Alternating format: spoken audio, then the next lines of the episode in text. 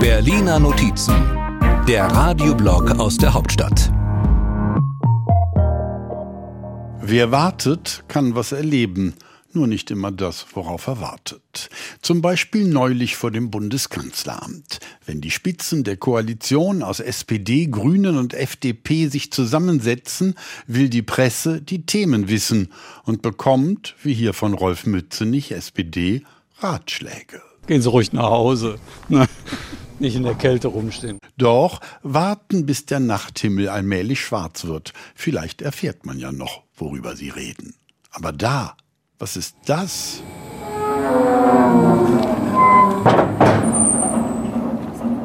So also klingt es, wenn das Tor am Bundeskanzleramt in der dafür vorgesehenen Versenkung verschwindet.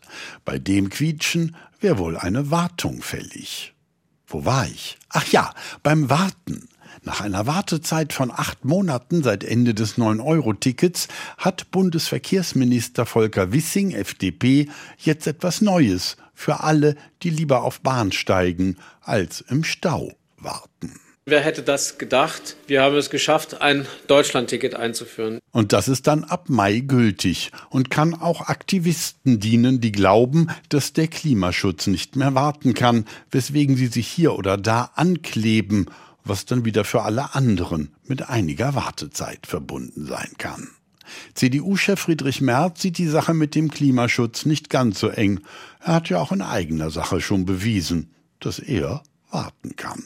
Die Welt geht nun in der Tat morgen nicht unter. Ja, das ist unsere Auffassung. Eine eher abwartende Haltung hat die Union wohl auch, wenn es um das Gesetz zur Fachkräfteeinwanderung von Bundesarbeitsminister Hubertus Heil SPD geht der wohl nur auf die Gelegenheit gewartet hat, der Union rhetorisch eins auszuwischen. Sie hatten mal wirtschaftlichen Sachverstand in Ihren Reihen. Und solche Reden hier zu halten, zeigt, dass Fachkräftemangel auch in der Opposition ein Problem zu sein scheint. Davon bin ich fest überzeugt. Egal, über welches Problem im Bundestag gestritten wird, alles nur im Rahmen der vorgeschriebenen Redezeit. Da lassen deutliche Gesten von Bundestagspräsidentin Bärbel Baas nicht lange auf sich warten. Hier bei der Befragung von Justizminister Marco Buschmann, FDP. Ich komme zum Ende meiner Ausführungen, weil ich den strengen Blick der Frau Präsidentin sehe. Das ist gut, wenn er auch gesehen wird. Und gut ist es auch, wenn wir nach der ganzen Warterei heute jetzt zum Schluss kommen. Und zwar mit Bundesfinanzminister Christian Lindner, FDP, und einer kühnen These. Ich kann nur sagen, bei uns lohnt sich das Warten wenigstens. Naja, ich weiß ja nicht. Aber hören Sie mal, was ist das?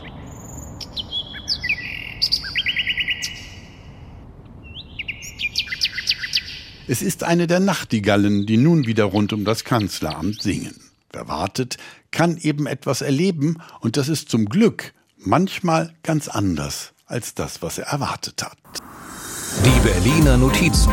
Immer sonntags hier bei MDR aktuell. Und immer auch als Podcast. Überall da, wo es Podcasts gibt.